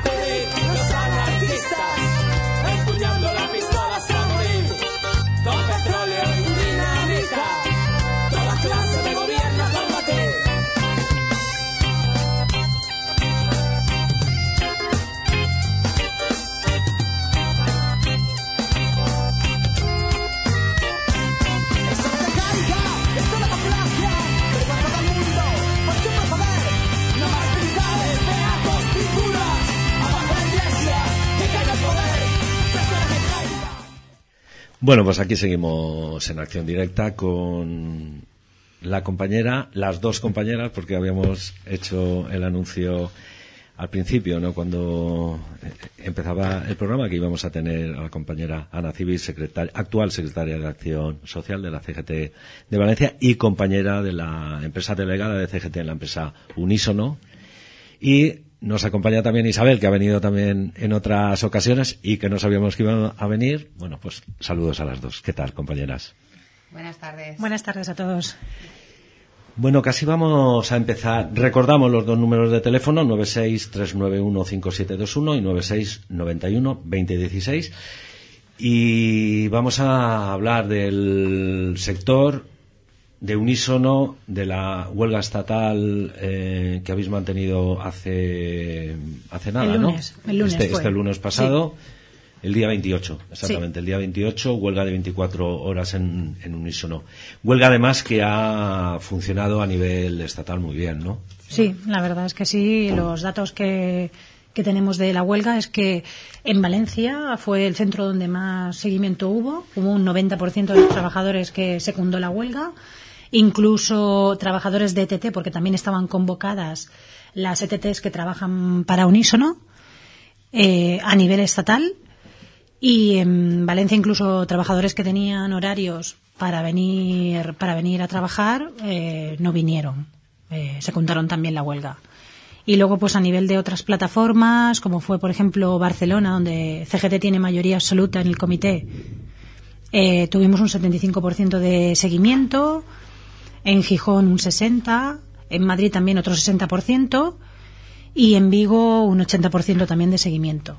Ahora mismo CGT es el sindicato mayoritario en nuestra empresa, tiene 47 delegados a nivel estatal y la verdad es que propusimos esta huelga al resto de, de secciones que, que hay en CGT a nivel estatal, que son UGT, la CIG, los TUSI, eh, comisiones, CSI, CESIF, USO y somos sindicalistas y todos estuvieron de acuerdo en secundar la huelga con nosotros, en apoyarla, en difundirla y la verdad es que los trabajadores han visto esta unidad de los distintos comités de empresa y, se han animado mucho a, a secundarla porque son varios los problemas que tenemos y que llevamos tiempo sin conseguir resolverlos y la empresa no nos hace caso. Vamos a ir un poco profundizando eh, primero por esa última eh, parte. Eh, son, eh, son muchos los problemas ¿no? que ya eh, acumuláis ¿no? dentro de la empresa Atento, ¿verdad? Sí, eh, unísono. Ay, atento. Se me ha- Sí, Atento también tenemos Unísono. problemas. En atento también. Pues sí, vamos a ver. El principal problema que estamos teniendo en la empresa es eh, con las contrataciones que está realizando la empresa a través de ETTs, de las empresas de trabajo temporal. Eh, ahora mismo en Madrid hay más de mil trabajadores contratados por ETT.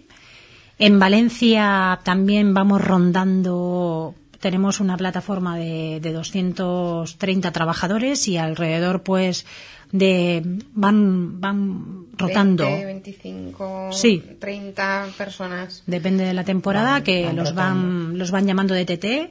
A veces los llaman el mismo día que van a entrar a trabajar. Te llaman a- por la mañana a la una del mediodía y te dicen ven a trabajar a- por la tarde a las 3, 4 o 5 de la tarde que te necesito ya. A veces no saben ni cuántos días van a trabajar. A lo mejor son dos días esa semana. Y, y claro, mm, estamos teniendo una precariedad en ese sentido en nuestra empresa y en el sector de telemarketing en general también, porque otras empresas también están utilizando este tipo de, trabajo precario que entendemos que no es manera de, trabaja- de, tratar a un trabajador mm, que no tiene ningún tipo de estabilidad. Nuestra empresa hace continuamente cursos, es decir, teniendo gente que está formada, es decir, sigue haciendo cursos a gente nueva para seguir teniendo rotaciones de personas que estén formadas y poder llamarlas cuando a ellos les venga en gana, eh, que no tengan tampoco, no cumplan el tiempo que está establecido por ley para que la empresa los tenga que contratar y van haciendo todas ese tipo de rotaciones. Nosotros hacemos la broma en unísono de que todo el mundo ha pasado ya por allí a, tra- a hacer los cursos porque es que la cantidad de personas que han pasado por nuestra empresa aquí en Valencia es tremendo. Y, y una de las mayores problemáticas que tenemos es el tema de las ETT, porque se han dado incluso casos de gente que estaba de excedencia, una excedencia voluntaria, ha intentado volver al puesto de trabajo y la empresa les ha dicho que no, no los re- que no los readmitía, que se fueran a la ETT, que los iban a contratar por la ETT. Es decir, gente que a lo mejor era ya fija, indefinida. Aquí en Valencia no se ha dado el caso, pero sí se ha dado el caso en Madrid. Y luego otra de las problemáticas que tenemos también es el tema de la negociación del plan de igualdad. Llevamos desde el año 2010 intentando negociar el plan de igualdad con la empresa. Ocho años y... Casi nueve. y- Sí, Para casi nueve nueve ya. Para nueve. Entonces, eh, en el año 2015, la, emple- la empresa mm, eh, publicó un plan de igualdad sin consensuar con el resto de sindicatos. CGT lo denunció eh, y finalmente el juzgado nos dio la razón y la empresa tuvo que eh, indemnizar a CGT por, por publicar un plan, de, un plan de igualdad sin consensuarlo con los sindicatos. Claro, obligando así también a la empresa a negociar realmente, a comenzar otra vez las negociaciones con unos plazos y demás, porque han sido la- las compañeras muchos viajes a Madrid, muchas gestiones de todos los centros que hemos comentado antes y no, pues eso, como un poco pues el paripé, ¿no? De, de ir a hacerlo porque no tienen voluntad de, de un plan real, ¿no? Que, que, mejore las condiciones y que, y que cubra a todas y a todos y, eso, que sea de, igualdad realmente. Luego, bueno, de- otra de las problemáticas por las que hacíamos la huelga era el tema del, del pago de los incentivos. Hace poco mm, se ratificó ya en, en el Tribunal Supremo la sentencia que CGT llevaba desde el año 2013 luchando eh, por el pago de incentivos en vacaciones. Había una sentencia del Tribunal Europeo que decía que en vacaciones te tenían que pagar una parte proporcional de los incentivos que tú generabas a lo largo del año y después de hacer la denuncia aquí en España, de ganarla, de denunciarlo, de que la, la- lo que es el- las empresas, la patronal, lo recurriera, ganamos el recurso. Eh, la, la patronal dijo que lo iba a pagar desde el año, desde mediados del 2016, no desde el 2013, que era como correspondía, porque la primera denuncia es del año 2013. Finalmente, el 5 de diciembre de 2018, la patronal ha aceptado pagar los incentivos desde eh, octubre del 2013. Con efecto retroactivo se lo va a pagar a todo el mundo en la nómina que se cobrará a finales de febrero.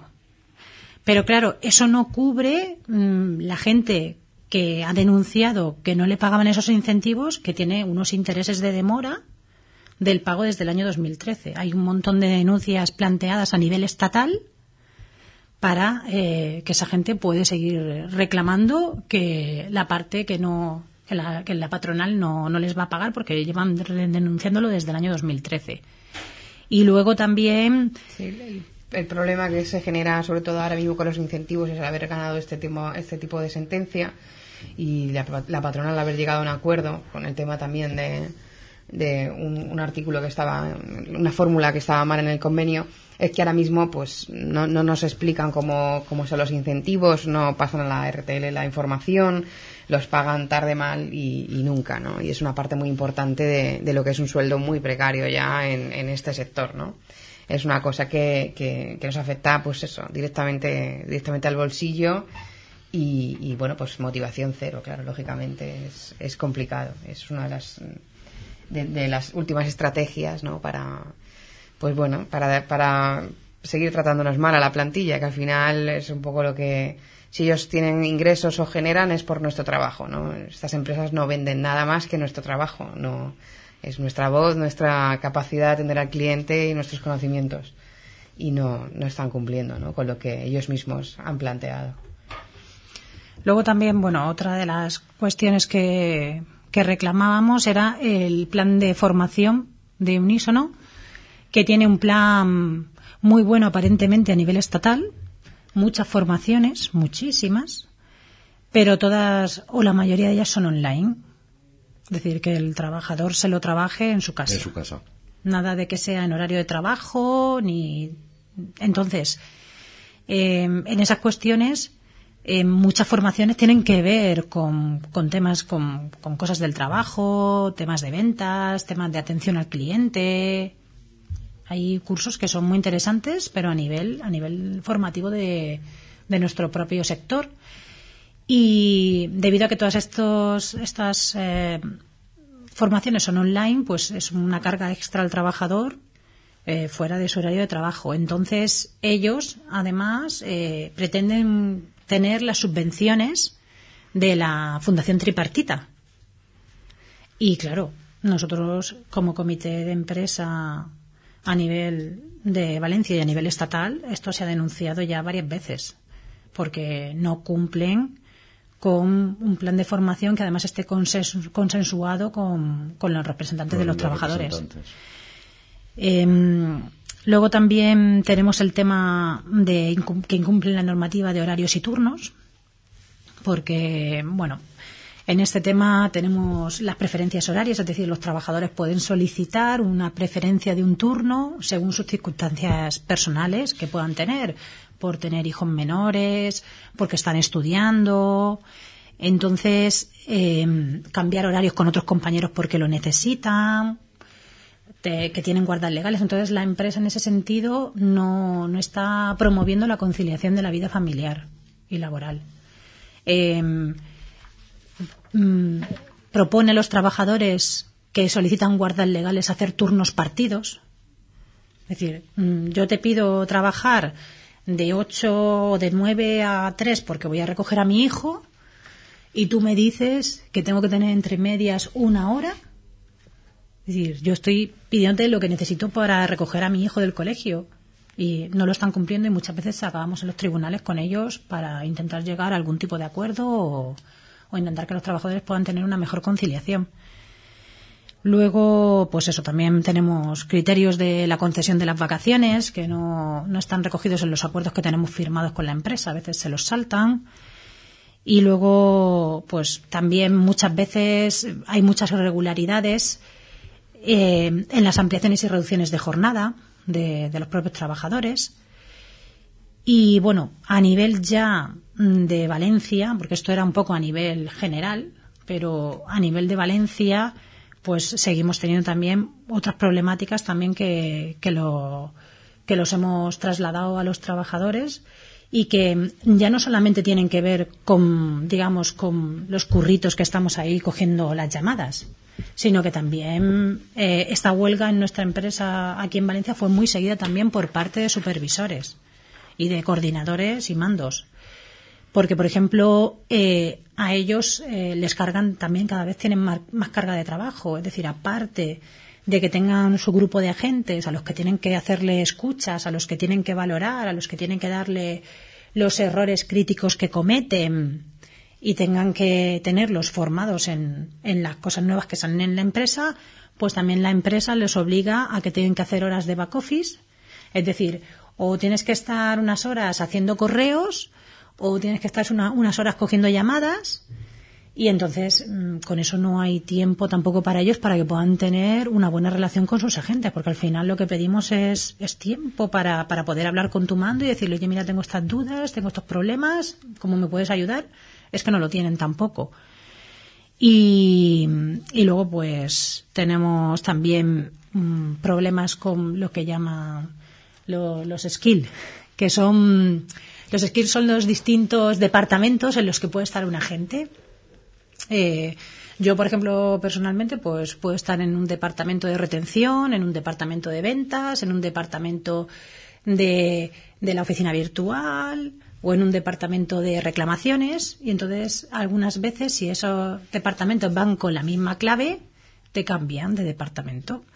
Y en una llamada la estás cogiendo en retención y en la siguiente la estás cogiendo en ventas y a ti ni te avisan. Y claro, el protocolo que tiene, por ejemplo, nuestra empresa eh, matriz, que es Iberdrola, que es para la que trabajamos, eh, es que tienes tú que tienes que seguir un protocolo de actuación dependiendo de, de qué tipo de departamento estés. Entonces, claro, si no se sabes, no te avisan, te cambian y tú estás, hoy que ahora me ha entrado una de retención, hoy que ahora me ha entrado una de ventas, ay, que ahora me ha entrado una de generalista. Pues mm, al No final cumple. te vuelves loca. Es decir, hemos tenido agentes que han sufrido crisis de ansiedad porque en una hora la han- los han cambiado ocho veces. Entonces, eso es una carga además mental para esos trabajadores muy fuerte. Y, Además de un engaño, ¿no? A la empresa que en principio te ha contratado el servicio, ¿no? Sí, bueno, que quieren- tampoco. no, ya no en los dicen. general, o sea, ellos tienen un número de agentes y, y bueno, sí está bien que uno esté formado en varias cosas, pero pero bueno, es un poco eh, no, no nos cuidan nada, ¿no? Es lo que hablábamos antes, no nos cuidan nada, ni tampoco cuidan el centro de trabajo en condiciones de limpieza. eh, van recortando cada vez más y jugando con situaciones cada vez más precarias, incluso con el servicio de limpieza o de la entrada, ¿no? La persona que está un poco de seguridad o de recepción. Con todo en general van recortando ah, y cada vez tienen más ganancias. Quiero decir, cada vez el sector en general de telemarketing es un sector que no está en crisis ni mucho menos en esa, esa supuesta crisis ¿no? en la que se comenta, es un sector eh, al alza y, y- la situación de los teleoperadores y teleoperadoras cada vez más precaria. Y situaciones, pues, eh, complicadas, ¿no? O sea, eh, a nivel de seguridad y salud, de riesgos laborales, o sea, el estrés es, está por las nubes. Cada vez que hacemos un test de riesgos psicosociales, eh, sale cada vez peor y las medidas son ninguna o, o- peor, ¿no? Es un poco, pues aquí es un reflejo, ¿no? El 90% de la, de la plantilla haciendo, haciendo huelga para nosotros es algo muy significativo, ¿no? Es un poco lo que queremos también hacer ver a la empresa, ¿no? O sea, eh, o sea aquí hay algo, ¿no? Estamos, eh, cada vez que nos reunimos con la empresa, cada vez que hacemos cualquier gestión, pues que, que evi- evidenciando que obviamente nosotros queremos trabajar, estamos en, en el trabajo, somos muy profesionales porque en contra de lo que pueda pensar mucha gente es muy complicado y complejo, ¿no? El, el, sistema, el estar aprendiendo constantemente, nosotros damos todo eh, por, por, por nuestra parte, pero cada vez somos más un número, ¿no? Y menos personas.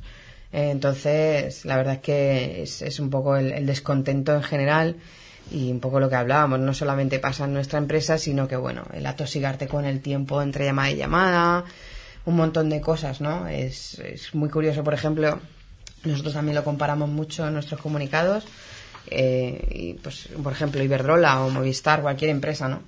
Telefónica, etcétera, cambian la manera de actuar con sus clientes, porque ahora ya no quieres que seas tan cortante o una máquina, ¿no? Quieres que interactúes, que seas una persona más humana con el trato, ¿no? Porque la persona que te llama necesita, ¿no? Pero ahora ya te dejan salirte de los protocolos establecidos, no es que los teleoperadores seamos así, ¿no? Sino que te obligan a ciertas cosas y no aplican lo mismo para con nosotros.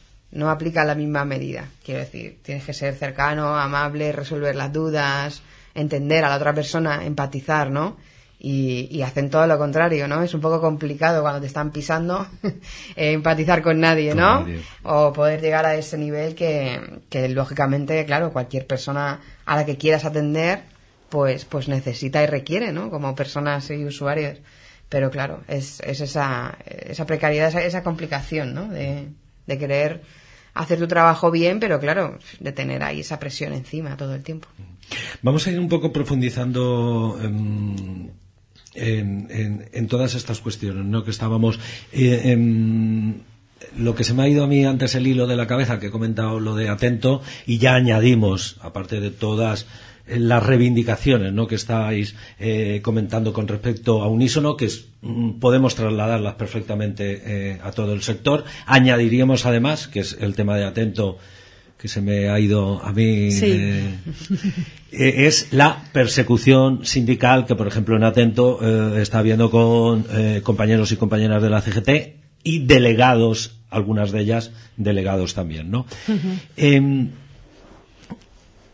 podríamos un poco llegar al- a la conclusión, tanto Isabel como Ana, que como que el sector se ha ido eh, consolidando en el sentido, en el sentido de que eh, lo que CGT lleva denunciando desde hace muchísimo tiempo ya es fácil trasladarlo al resto de secciones sindicales porque ven que eh, el, o sea, las dinámicas empresariales que se están moviendo son así de crueles, porque no podemos, yo creo que no podemos utilizar Sí. otras palabras, ¿no?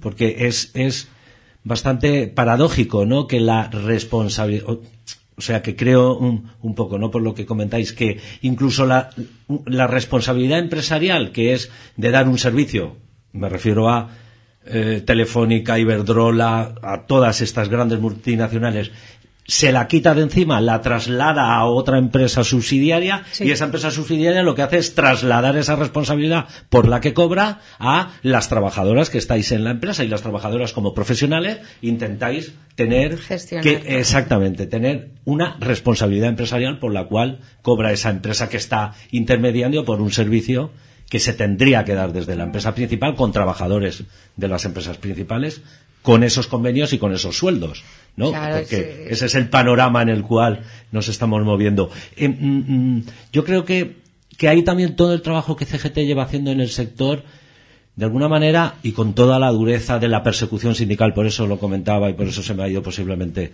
eh, el hilo de lo que estaba pasando en Atento, eh, eh, va dando de alguna manera sus frutos, ¿no? O sea, las denuncias que lleváis, la manera de interactuar eh, eh, dentro de las empresas del sector para que en, en la empresa en la cual eh, CGT es mayoritaria, todas las eh, organizaciones sindicales que has comentado, si no me equivoco, ocho o siete, eh, hicieran un- una convocatoria de huelga, ¿no? Claro, se han sumado a la convocatoria. A ver, es que es, es, es un poco complejo. Para empezar, no tendrían que existir, ¿no? Como dices tú, estas empresas. Yo tendría que trabajar para Iberdrola, Atento tendría que trabajar para Movistar, Telefónica, etcétera, ¿no? Es, eh, además, muchas veces se da la, misma paradoja de que mm, lo que el, el cliente quiere, por así decirlo, para nosotros, el cliente es Iberdrola, y lo que la empresa eh, te demanda son cosas contrarias. O sea, no, claro, si ellos cobran por llamada, por llamada perdida, etcétera, etcétera, quieren que tú te espabiles, vayas rápido y tal. Y verdad lo que quiere es que el cliente esté atendido, ta, ta, ta, ta, ta, ta. Entonces, cosas que chocan en ese sentido, ¿no? Que no, que no cuadran. Nosotros demandamos continuamente formación, pues para, porque claro, al final soy yo la que atiendo a esa persona, ¿no? Entonces quiero estar preparada, quiero estar formada, pero eso choca mucho con el tiempo, ¿no? Que ellos pierden, entre comillas, de, de llamar. Aquí CGT, pues bueno, la verdad es que CGT en, lo que es el sector es cada vez más fuerte. Eh, la mesa de convenio, pues bueno, no, no tenemos una super representatividad, pero sí que tenemos ahí dos plazas, ¿no? En, Sí. en, do- do- en la mesa y eso ya es, es importante. De todas maneras, eh, perdona Ana que te interrumpa, es, eh, es significativo que, eh, porque hace poco he estado revisando unas cuestiones de nuestro convenio de telemarketing y es significativo que CGT mm, ha crecido y ahora está en un 20% de la representatividad en, telemarketing a nivel estatal. Y no solo eso, sino que además las últimas mejoras que se han añadido al convenio estatal de telemarketing, de bueno, de contact center que se llama, eh, son todas eh, acuerdos o sentencias ganadas por CGT. ¿Vale? Es decir, que solamente se pueda cambiar el horario al 20% de la plantilla y que además este sea rotativo, esto fue, de hecho, una- un acuerdo que existía en unísono, en nuestra empresa. Que mm, tuviéramos una pausa cada ocho horas, bueno, no, perdón, una pausa cada hora, incluida la última pausa de la última hora que nos la racaneaba la empresa, que nos decía, en unísono nos decían que sí que te tomaras la última pausa de cinco minutos cuando hubieras terminado de trabajar. Eh, eso fue una sentencia que ganó, mm, que ganó la sección de unísono y la aplicaron en convenio también. Eh, otra cuestión también, por ejemplo, fue el tema de los descansos de las embarazadas, que también se ampliaron. Y la sentencia ahora mismo más importante que hemos ganado hace nada, hace unos meses, fue el de, la- el de la- los permisos retribuidos que empezaban en tus días libres. Es decir, nosotros teníamos permisos retribuidos por, eh, por fallecimiento, por enfermedad, eh, que lógicamente como no trabajamos de, como nosotros trabajamos, mejor dicho, de lunes a domingo, pues resulta que podía ser que un permiso que tú estuvieras libre un miércoles y se te hubiera mu- muerto ahí un familiar. Y entonces ese miércoles que tú librabas, te, ya te contaba como un día de permiso. Entonces la última sentencia que hemos ganado en telemarketing es que empieza a partir del primer día que trabajes. Entonces eso beneficia a muchos trabajadores y ya no solo de telemarketing, sino que es una cuestión que también se puede aplicar a muchos otros convenios. Que si a ti se te, te fallece o te pones enfermo un familiar en fin de semana y tú no trabajas los fines de semana, que no te empiece a contar ese permiso ese sábado o ese domingo, sino que tengas la posibilidad de disfrutar de ese permiso cuando estás trabajando porque es cuando lo necesitas realmente, no cuando estás libre. Sí, también está incluida el- el- la sentencia de los incentivos en el último convenio por este, por, por este mismo motivo. Además, mm, sí que sí que es verdad que se nota mucho, por ejemplo, en empresas como la nuestra, donde tenemos un peso eh, en, la, empresa en general, eh, las, las cosas van bastante diferente y, y la empresa, por ejemplo, nosotros eh, no hemos tenido, por ejemplo, esos problemas que tiene atento de, de esa represión sindical. O sea, tenemos, somos fuertes en ese sentido y se, y se apoyan ahí. Y luego lo que sería, eh, en, lamentablemente, por ejemplo, en Atento, que aquí en Valencia, así que, pues bueno, en general, no tienen esa, esa mayoría, pues sí que sufren ese tipo, ese tipo de represión. No es la primera vez. Ellos se van haciendo mucho tiempo ya concentraciones y demás. Y, y, bueno, pues algo tan grave como es pedir a un delegado sindical. Ya, Sí. es, ya es algo que se sale, ¿no? De- Pero en, Madrid tienen mayoría. En Madrid, en la plataforma de Madrid, sí son mayoría allí. Y aún así los, los sancionan con Sí, empleo y sueldo. a nivel estatal me refiero a la, a la empresa. Mm, Bueno, vamos a ir y vamos a hacer un pequeño corte, no sé si porque también tenemos que hablar con Ana de, de otro tema al respecto de, la Secretaría de Acción Social, pero em, ya lo dejo caer y lo vais ahí las dos ahí dándole vuelta. Si eh, no creéis que todo va formando parte de una misma eh, estrategia empresarial de todo el sector al respecto de, amedrentar lo máximo posible a, las trabajadoras que estáis en el sector. Y, esto lo hilaría con que gran parte de las demandas que, ha- que- habéis comentado en unísono eh, eh, vienen referidas a compañeros y compañeras que están en empresas, o sea, en, esas dobles, triples escalas salariales que se inventa el capitalismo y que nos, eh, eh, y que nos eh, hace sufrir en las empresas, ¿no? Eh, con respecto a los compañeros y compañeras que se, tra- que se contratan vía, vía las, las ETTs, ¿no? Que, eh, que posiblemente eh, también es de las cosas más escandalosas, ¿no? Que ocurre en el sector y está extendido en todas las empresas del sector, ¿no? ¿Verdad? Sí, sí. Bueno, vamos a un pequeño corte y, y- y seguimos por ahí.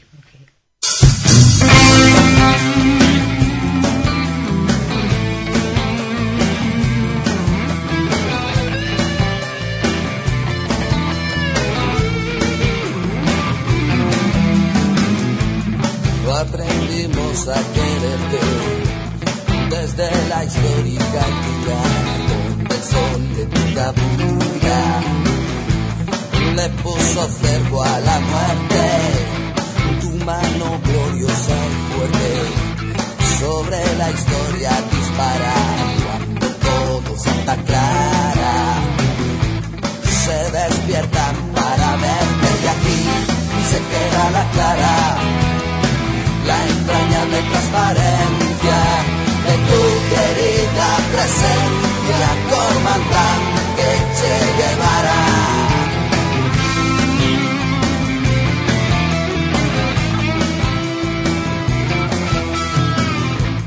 Viene quemando la brisa con soles de primavera para plantar la bandera con la luz de tu sonrisa.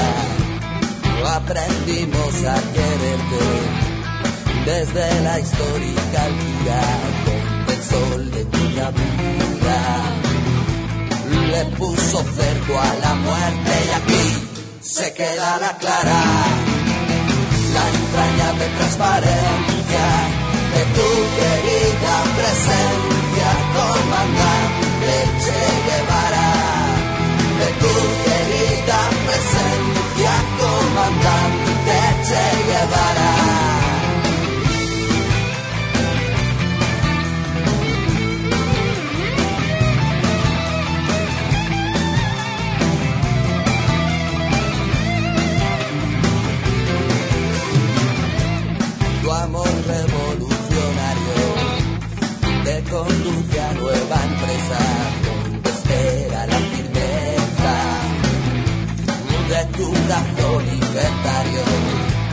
Seguiremos adelante.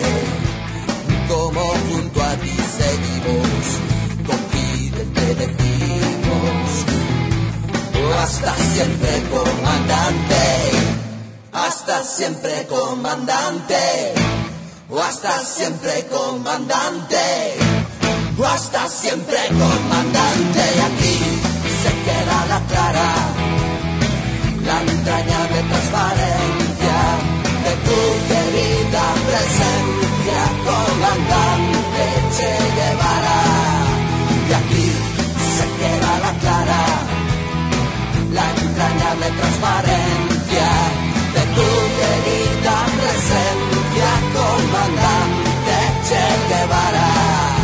Y aquí se queda la clara. Bueno, pues aquí seguimos en la acción directa hablando con Isabel y con Ana, ¿no? compañeras del sector de telemarketing, al respecto de la huelga de 24 horas que había estado en unísono, que ha salido estupendamente bien y un poco desgranando un poco el tema de, de un sector eh, ya de por sí difícil, ¿no? Para, para las que trabajamos y las que trabajáis, más en concreto las que trabajáis en él. Eh, y estábamos con el tema de, la, de la contratación con las ETT, que era una de las mayores denuncias en la tabla reivindicativa que se había hecho para la huelga. Y al hilo de esto también estaba saliendo eh, eh, el tema de las empresas piratas, ¿no? Bueno, le recordaremos a la audiencia que estuvimos hablando con compañeros de, de Martel y las dobles escalas, ¿no? Que no solo se emplean a través de, la, de las ETTs, sino que las propias empresas, como Atento, tienen, o sea, como Uniso no tienen distintas otras empresas y contratan con esas otras empresas que son del mismo grupo en los mismos centros de trabajo, ¿no? O sea que es, no sé, que son dinámicas que, que, es que como es- el camarote de los hermanos más, Es- es pasen y sigan y vean y, y uno más y uno más. O sea, es ya la subcontratación de la subcontratación de la subcontratación. Y, y además, si ya, mm, o sea, ya el convenio de telemarketing es un convenio o un, un trabajo, o sea, el de contact center, ¿no? Que se llama ahora precario, pues todavía hay más, todavía hay más posibilidades de, de, de ponerlo peor, ¿no? Hay muchas empresas que ni siquiera, o sea, que sí que hacen gestiones de telemarketing y ni siquiera acuden a ese convenio. Y también hay, hay, hay- hemos tenido empresas que por suerte pues también peleándolo han conseguido llegar al, al, al convenio, ¿no? O sea, sí, sí, no, vuel- vueltas de tuerca llevan, llevan un montón, ¿no? Sí. O sea, Lo que también eh, un poco se quedaría eh, claro y, y- y de lo que estamos hablando es que eh, la actividad sindical, la acción sindical eh, en el sector indudablemente pasa por irremediablemente por eh, el conflicto colectivo continuo, ¿no? Sí.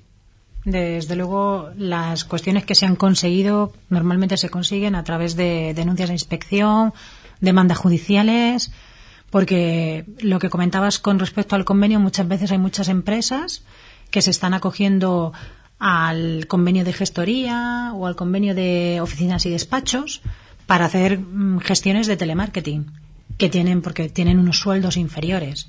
Y entonces pues si no tienes una sección sindical que sea un poco guerrera que, que vea cómo están las cosas y lo denuncie al final eh, pues se quedan esos, tra- esos trabajadores haciendo un trabajo especializado como es el de teleoperador que no es cualquier cosa y con un, con un sueldo más inferior. Ya si nuestro convenio ya lo llamamos precario, pues el de los otros son ya lo peorcito de lo peorcito. Mm.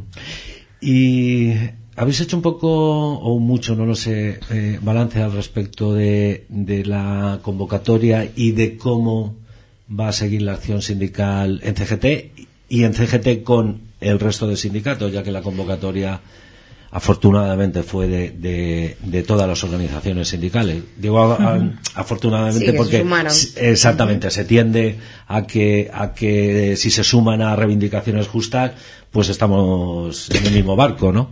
Sí, ya la, la situación ha llegado a un momento en el que pues no, no- no sumarse no tenía sentido. Quiero decir, no hay, no hay, no había por dónde cogerlo. Pues nada, eh, es, hemos llamado a la empresa a la reflexión un poco sobre todas estas gestiones, pues eh, todas estas problemáticas. Esperamos que cambie la forma de proceder, de proceder lógicamente. Y, nada, y bueno, pues en caso contrario, pues la lucha sigue y, y plantearemos más movilizaciones. Por supuesto, si es con el resto de, de Sindicatos. de sindicatos, estupendo, pero vamos, CGT seguro, seguro que, que va a estar ahí porque siempre lo hemos, lo hemos estado. Y con estos datos y con estas cifras, las compañeras y los compañeros nos están diciendo que no, que no pueden más y que necesitan una solución. Y Sí, que van a pelear por, por, por una cuestión o sea, de dignidad y de, de mejora en el trabajo. Claro, al final son estas cifras de seguimiento de la huelga las que nos dan fuerzas a nosotras para seguir adelante. Porque si no tuviéramos a estos trabajadores que nos han estado apoyando y que han, y que han perdido un día de su sueldo, que ya de por sí es bajo, para intentar que se mejoren las condiciones, pues CGT tiene que estar ahí con ellos a, a muerte. Esperemos que sea a, a vida y a mucha vida y a, A larga, muerte, y a larga vida. bueno, es una tontada que se me ha ocurrido. Em, no quisiéramos acabar el programa, Ana, ya que te tenemos aquí eh, y eres la actual secretaria de Acción Social de la CGT de Valencia, anunciar eh, la bueno, la primera actividad, ¿no? Que vinculada a la Secretaría se va a hacer este próximo viernes y que este próximo viernes en la ciudad de Valencia, eh, todo hay que decirlo, viernes a partir de las 7 de la tarde en la A Sociedad seis. Coral. A las Mi- seis. Ah, a las 6, pues a las 6 de la tarde en la Sociedad Coral del Micalet, que está en la calle Guillén de Castro 73 de la ciudad de Valencia. Eh, nada, nos quedan tres minutillos, lo tenemos que comentar. Sí, pues bueno, nada, básicamente es eh, un grupo de todos los colectivos sociales, un poco. eh, nos hemos juntado, pues bueno, la PAC, 15M, CGT, mm, las sillas contra el hambre. Y básicamente es, pues bueno, es una tabla, es una mesa redonda, unos ponentes, un debate de la casa. Viene Hermengo Elgasot, el actual secretario de, de la CGT de Cataluña que bueno, eh, pues si muchas y muchos sabéis que, que está imputado por el tema de la universidad, por pues una rueda de prensa, una serie de despropósitos en general. Y, y- y bueno, lo quería traer también pues por- porque es algo muy representativo de la, representa- de, la represión, de la inmortaza, de, cómo llega esto, ¿no? Hasta, cómo, hasta dónde puede llegar el, el- el Estado con este tipo de cosas. Y, y va a ser muy interesante escucharlo. Es a- eso a las 6 eh, y al día siguiente, el sábado, a las 12, eh, hemos convocado a manifestación y lo que queremos es derogar, la re- que se derogue la, la, la, la ley mordaza. Vaya, que eso no... Nos ha llegado, pues No sí, sí, lo, lo he pasado, por eso. No, bueno, pues ahora... Mm. ahora Por eso digo, son, ahora- son dos actos. De hecho, indudablemente es un tema eh, para eh, seguir recordando. No es que en esta radio no nos estemos acordando de, y de hecho, hace poco hicimos, bueno, hace poco, la semana pasada, una entrevista al respecto de, de otra charla que se hacía eh, por los compañeros y las compañeras del Ateneo al margen al respecto de que sigue estando ahí todas esas modificaciones del Código Penal, lo que denominamos así dentro del saco el tema de la limordaza, y que eh, ahí sigue estando, ¿no? Sí, no, sigue estando y además, pues bueno, estamos viendo que ahora mismo todos esos eh, políticos que según iban a llegar al poder iban a derogarla directamente, se lo están saltando pero a la torera. Es algo, vamos, sería algo para salir todos a la calle y todas y, y decir, bueno, pues eso, ¿no? Como, como algunos programas de la tele, la maldita hemeroteca, ¿no? Porque es que uno tras otro, ¿no? Pues eh, el actual presidente, etcétera, eh, habían comentado que lo iban a derogar y ahora resulta que lo que van a hacer es enmiendas, etcétera. Me imagino que tiene que ser una cosa muy golosa, ¿no? Eh, llegar al poder y tener una arma tan tan poderosa, ¿no? Como quieren Para quieren intentar hacer- controlarnos, ¿no? Para intentar controlarnos, claro. Es un poco, además, eh, fíjate, te- es, es una es una máquina de hacer dinero aparte de, de todo eso, ¿no? Eh, 132 millones de euros este año pasado.